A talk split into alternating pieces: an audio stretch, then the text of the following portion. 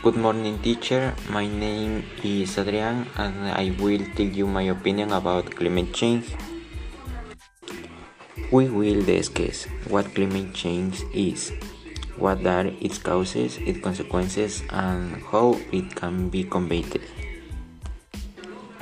The increase in the planet temperature caused by the emission of greenhouse gases into the atmosphere as a result of human activity is causing variation in the climate that would not occur naturally.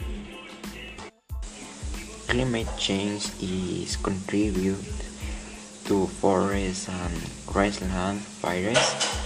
I am interviewed by the agency Niklas explained that the days with fires uh, are getting longer and the time periods in which they occur are getting shorter. Pollution crimes have increased considerably over the last two, two years according to Interpol. Specifically, it is the illegal trade in plastic in Southeast Asia and the increase in glass films in Europe.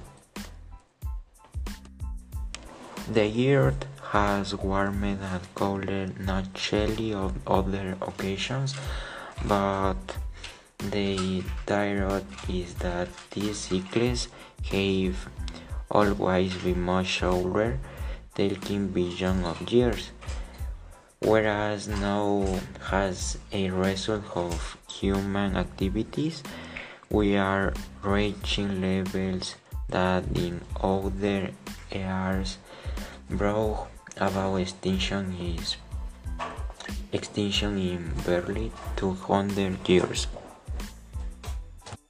The atmosphere is composed of various gases that in the right proportion fulfill their task.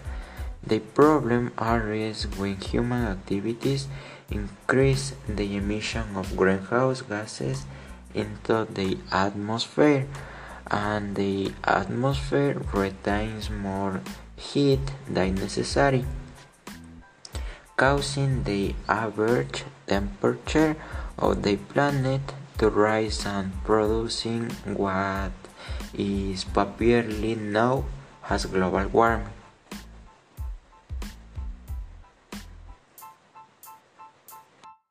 Thank you teacher for taking the time to listen to the audio about climate change.